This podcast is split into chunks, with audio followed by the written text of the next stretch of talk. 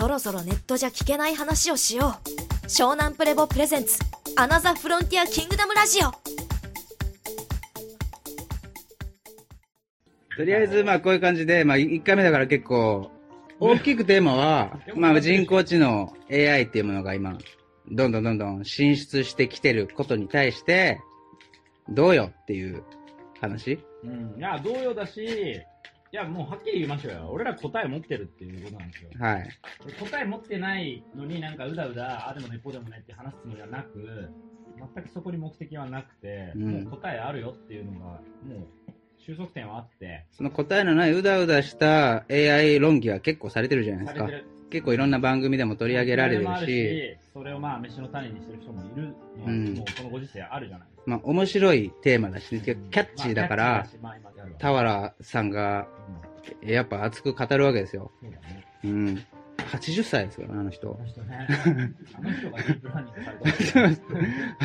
あの人人工知能っぽいですよね。その時にもちょっと話した、これから、まあ、いろんなことが大きく変わると。うん何が変わるのっていう話なんですけど、一個は大きくその働き方っていうのがガラッと変わるですね、僕らの。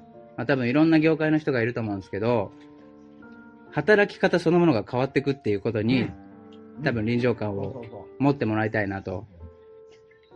で、今回の一応第1回のテーマが、消えるもの、残されるもの、そして新たに生まれるもの、この三つどもえというか、三つに、ロードが分かれていく、この近未来に対して、どんな風に考えてるか、まあ、それぞれの分野や仕事や持ち場で多分考えてることあると思うんですよ。もう、お酒も飲んでるんで、多分この見てる人も、スーパードライを片手に見てもらえるような感じで、一緒に飲んでるように。片手に飲飲める人は多分見ないでし あ、ょ。そう。わかんないけどね。そうですか？わかんないけどね。金麦でしょ、大体。ああ、いや、わかんないです。もう、お金に飽き飽きした富裕層が見てるかもしれない。そしたらはなんか面白そう上空から見てるかもしれないんで、プライベートジェットから見ていただけたらさそう。いいかなとは思うんですけど、まで、今回はその超広告っていうのが一個テーマじゃないですか。超広告。あ、もうこれは、うちの特許ですからね。特許これまた造語だから、はい。それはまあ、時代をある種炙り出すと、うん時代を縁取るとか、時代を描き出すとか、そうんの時代というものを、で、ここでは結構、宇宙経済の一応この学びの中で一番主軸となる一つの言葉は時空という言葉ですよね。で時空という言葉に時間と空間というものもあるし、サイエンス的な意味も精神論も、ある種のこう心理学的なものも含めて全部含まれていて、うんで時空時代が来るわけなんですよね。うん。で時空って何なんだっていうところから今の世の中の生き方とか働き方とか稼ぎ方を捉え直すという時代がもう来ていると。うん。で、その時空というものをちゃんと踏まえて、わきまえた上での生き方、働き方をもう超広告すると。うんで。超広告そのものが働き方であり、稼ぎ方になるっていうのがもう時代なんだよと。そうですね。それはある種つながり方のもうんうイノベーションが起きてるわけであって、それはネット空間で人とつながるっていう単純なことではなくて、本当の意味で、この僕らが今自然界も含めてそうですけど、時間と空間とつながるっていう時代が来たということですよね。うん。うんで、それを AI が逆にはっきりさせてくれてるという。AI のつながり方ではないつながり方を僕らがしっかり学ぶ、ラーニングできた時に見える景色は AI がき気づこうとしてる時代の景色とはまた違うんじゃないかと。うんで、人の住む世界とはどこかっていうのも一つですけど、その本当の裏側の意味って、人の住む世界っていうものとそうなんですけど、人の生きる道はどこかっていうことでもあると思うんですよ。うん。で、それは AI の生きる道がどこかをはっきりさせれば、その残ったところの道が人が歩むべき道ってことになるじゃないですか。で、それを超広告すべきだし、それを超広告するある種の究極の超知的創造商品サービスを作る集団であるっていうのが宇宙海賊の定義です。うん。で、そのハイパーワークという新しい超仕事、超職業というのを新たに提案する人たちが、これからの次世代で現れるし、そういう次世代たちがとんでもないハイパーインテリジェンスを身につける場が、まあ、蘇った消化村塾という意味合いもありますし、土庶民でも、いいですか、お侍さんになれない人たちが、ね、消化村塾で八畳一間のところで講義して一生懸命学んだら、なんとその時代の次の日本政府、国を作る政府に4人も大臣を送り込んだなんてわけわかんないことが起きたんだよな。だからそれは彼らの志がとんでもないく高かったからですよ。で、そのために学ぶってことをとことん追求した人たちであって、今なんで僕らがこんなつまんないのかっていうのは、僕は簡単に回答を出してて、学んでないからですよ。それが私のもう20年前から変わらなくて、20年前からみんなつまんなそうにしてて、なんでつまんないんだろうなって思った時に、私は学んでないからだと思ったんですよ。学んだら面白くなりますよ。で、なんで学ぶんですかって、それは簡単ですよ。面白く生きるためですよ。本当に面白く生きて没頭して自分の人生これで良かったんだって納得を生み出すために、人としてどうあるべきかを知るためにやっぱ学ぶわけじゃないですか。己を磨かなきゃならないじゃないですか。で、この世の中でこんな、なんていうの、こう、右往左往、いろんなものの情報がまみれてるとこで、本当に自分がどう生きるべきか、人としてどう生きるべきか、どう自分を磨くべきかなんて、学ぶ以外ないじゃないですか。っていう話だよね。そこの原点から、りんたろー先生と始まったのが、このね、うん。湘南ルセル寺子屋という一つの始まりじゃないですかう。ん。で最初はね、もう本当に2、3人から始まってって、徐々に徐々にこう、本当にこう腹に響く仲間たちが集って、こんなね、片田舎の湘南にね、湘南というところに集ってくれて、まあ本当にいろんなとこからみんなわざわざこう来てくれて、今今日だってね、あの、福岡からね、わざわざ留学しに来てくれてるゆうたろうがいたりね。ゆうたろうなんで来てくれたの？福岡から。もう。可愛い彼女うんと1ヶ月会わないこと。お前顔真っ赤だな、もう。意外と弱いんか。はい。無理しないで、無理しないで。あちょっと飲んできました。ああ、そうだね、もうすでに。お前、もうちょっと。まあいいや。はいはい。うん。うん。庭師の青年がね、青年がね、24歳の、ね。福岡からねすごい目が綺麗なね。そして今ライブを母ちゃんと父ちゃんが見てくれてるっていう。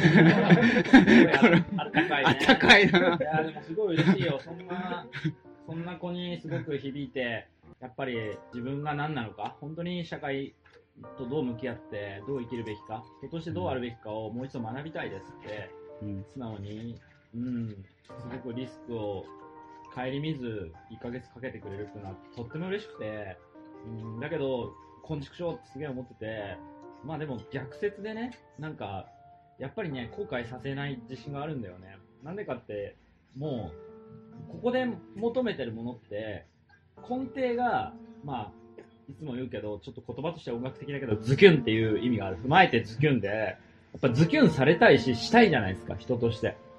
生まれたからには。で、生まれてきた瞬間がズキュンなわけだ。ズキュンって生まれて、ズキュンってなって、ズキュンで誕生するのに、なんで俺らこんなズキュンしてねえんだっていうことですよ。だから、だなんかそういう意味での、もう一度取り戻せズキュンをっていうところなんですよね。まあいろんな賢い人とか、なんかこう、分かったようなこと言う人5万といると思うし、素晴らしい人はいると思うんですけど、でもなんか違ったんですよね。正直やっぱり納得できなかった。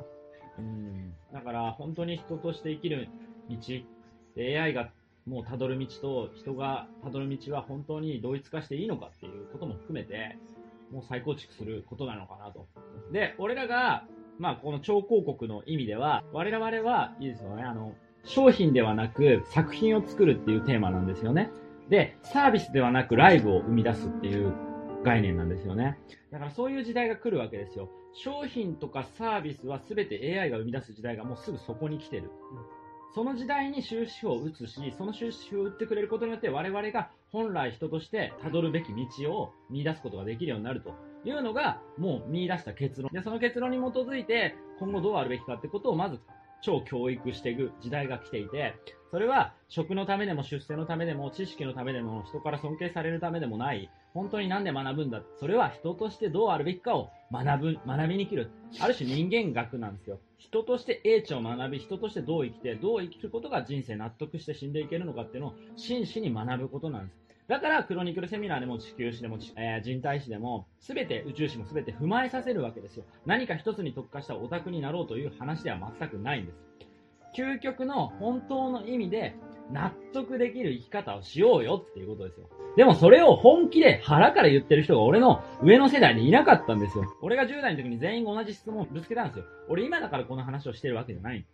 20年も前から同じこと言ってたんだけど、誰も仕方ないだろどうせ無理じゃん、そんなのって。そういうもんだからって。まず自分のこと考えなさいとか、とりあえず食べていけることを考えればいいのよとか、何なんだろうそれはとずっと思ったわけ。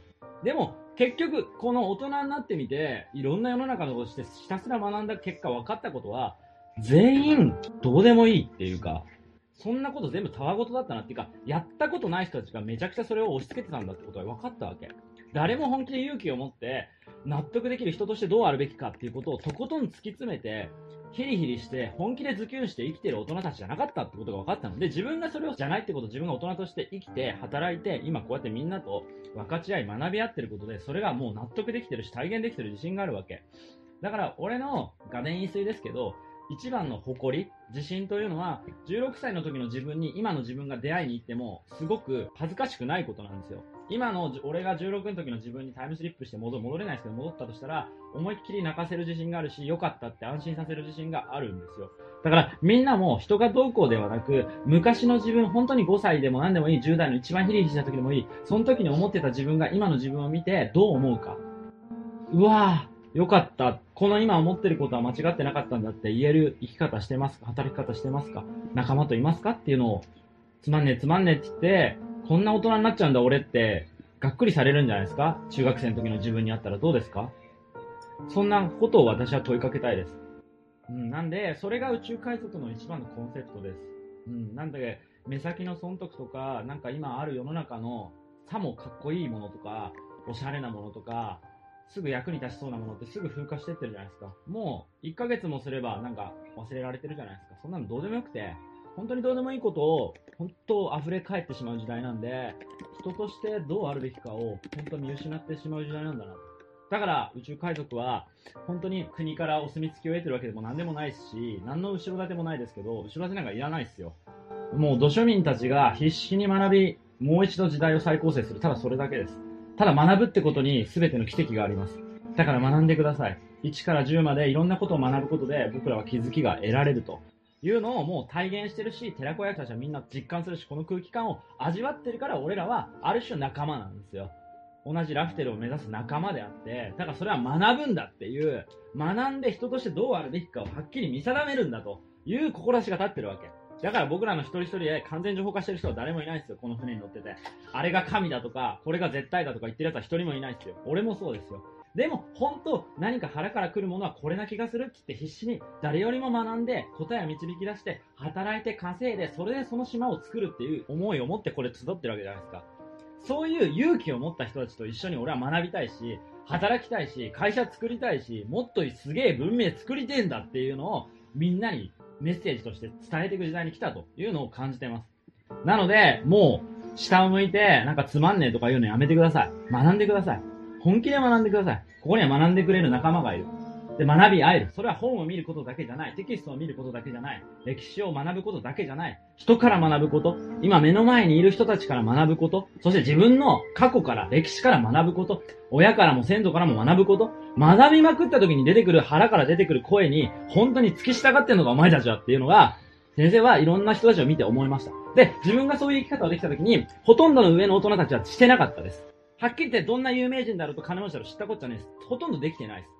体育して腹作って下腹重心作ったら、いかに明治人が金もなくて何もなくても、すげえ強かったかっていう理由が俺もわかります。松陰先生が何も恐れなかった理由が腹ができてるのが分かってるんですよ。わかりますよ。どうでもいいですよ、そんなの。お前がどうか知るかなと。俺はこうだと。本当にそう思ってるんだってことを、ちゃんと学んで問いかけて自問自答してたから答えを出してたんですよ、明治の人たちは。だからここでは男子たちは獅子と呼ばれます。志の侍の死ですね。武士の死、獅子と呼ばれて、ここで女性たちはなでしこと呼ばれます。なので、そういう意味で本当の意味で男性性、女性性をしっかり立てた人たちが、次の、次の新しい時代、本当の文明、この腐り切った AI がもう、まあなんていうかいろんなことを担ってくれちゃう時代に対して、本当の意味でそうじゃない部分を醸し出していい、残らせる、死守する人たちが現れるというのが、この宇宙海賊のまあメインのシンボルかなと思ってるので、まあ聞いてる人たちはね、あの、初めて、まあ第一ムーブメントの、えー発起人だと思いますんで、あの、本当ありがたいです。ぜひ今日ここで感じれたことを、あの、仲間や周りの知り合いや友達や親でも、兄弟でも誰でもいいです。あの、ぶつけてください。勇気を持ってください。俺らここで学んでます。で、共に学びたかったらいつでも飛び込んできてください。本当に出世とか、偉くなるためとか、尊敬されるために学んでるわけじゃないです。本当に人としてどうあるべきかを真剣にみんな悩んでます。葛藤してます。完璧じゃないです。傷ついてます。でも這い上がってます。その繰り返しです。それを分かち合えば未来は見えます。それは昔の日本人がやってたことです。俺が初めてやった人間じゃないです。ただ僕はそれを取り戻してるだけです。だからそこにもし自分の腹からじわっとくるんだったら、もうつまんねえとかやめて、飛び込んで学びましょうというのが一番言いたいことですね。はい。一人ぼっちにすんなよ。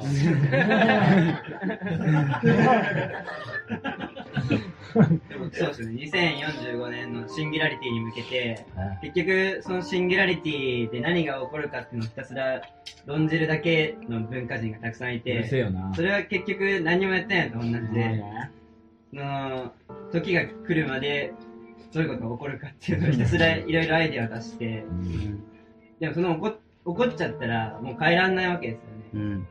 その僕たちが向かってる道っていうのが、本当に俺たちが生き生きと生きられる世界に向かってるのかって言ったら、全体の社会の流れはどうなのかなっていうのが、そうだね。すごいこう、うん自分の疑問としてあって、うん。で、こうやって、この寺子屋にたどり着くまでいろいろ探してたんですけど、だな。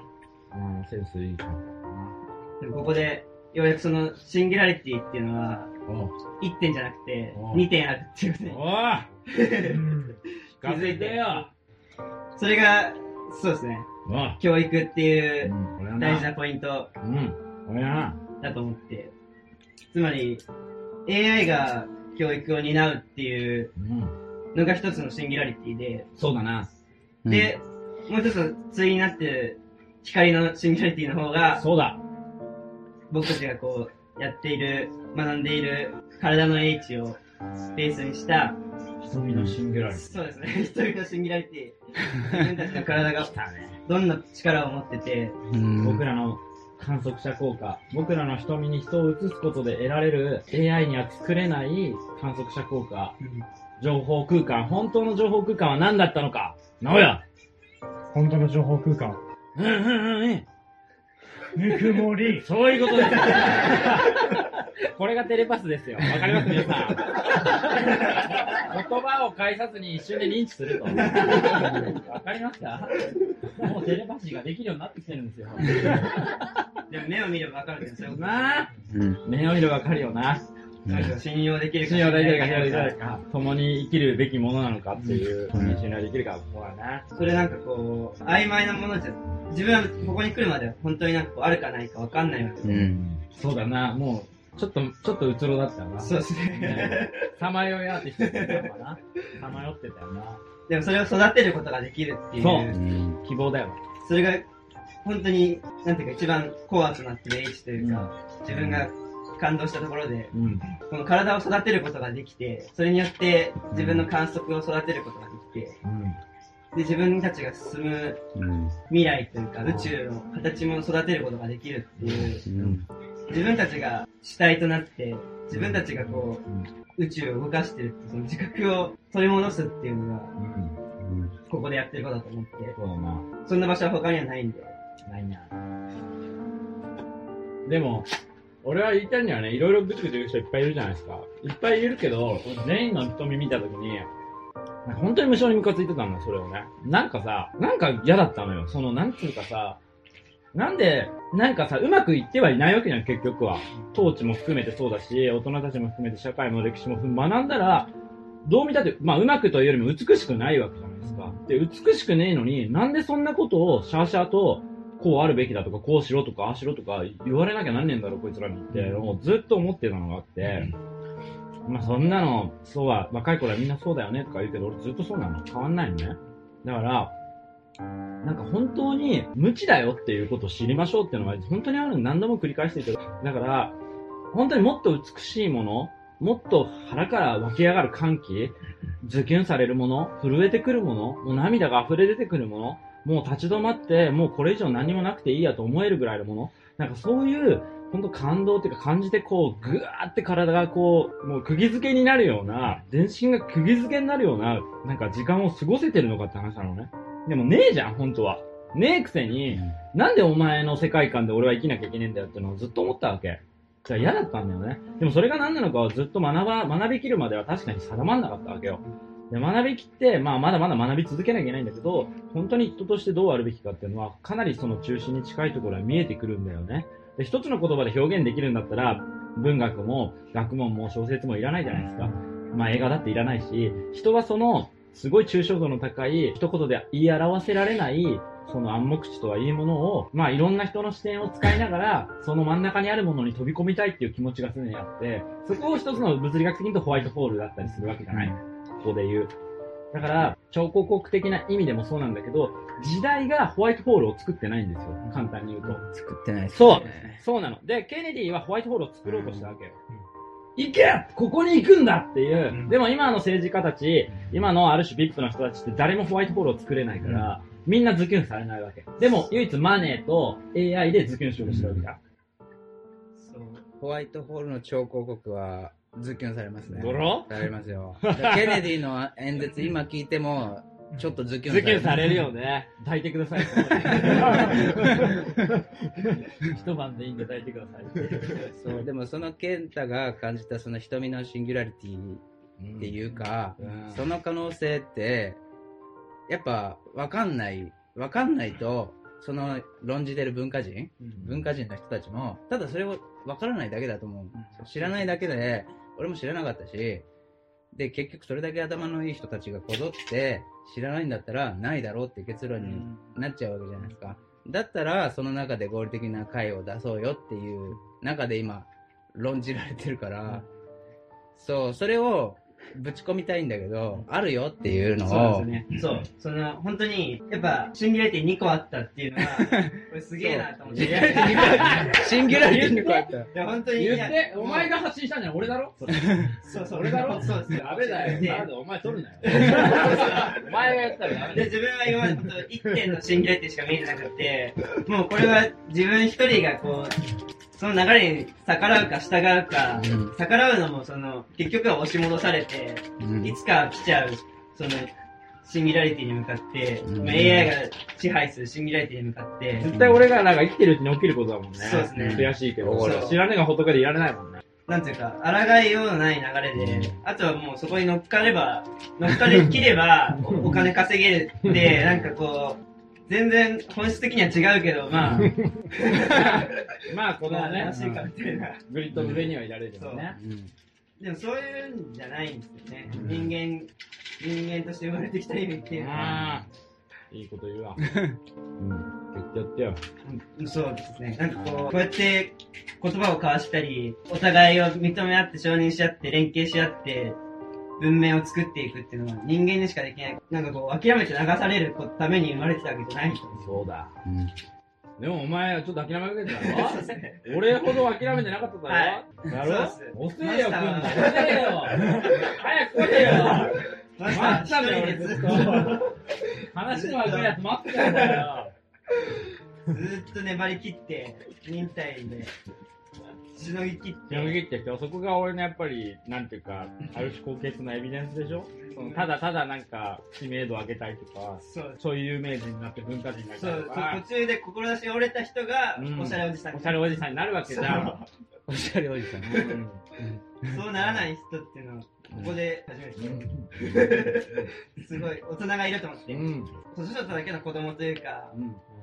実際は何も分かってるわけじゃなくて、上の人が言ってるから、それをうまくやりなさいってことを言う人が、ほんと99%ぐらいで、99.99%だね。こうやって、人として生きるって、本当はこういうことじゃねえのって突きつけてくれるというか、それをずっと諦めないで握りしめ握りしめてるというか、うん。守ってるというか。守って、死守してきたからね。そういう男は、男の方はここにしかいないというか、やばいっすね。ありがとうございます。やりましょはい、う。託していきたいんで、俺の屍を越えてってください。はい。うん。君たちが作る時代が俺の希望です。もしこのラジオメッセージが妙に気になり耳から離れない方はぜひ仲間や友達職場の仲良しバイト先の先輩後輩など SNS だけでなく直接生身の体であってこのラジオメッセージを聞くように伝えてあげてください。ではまた次回もお楽しみに。続く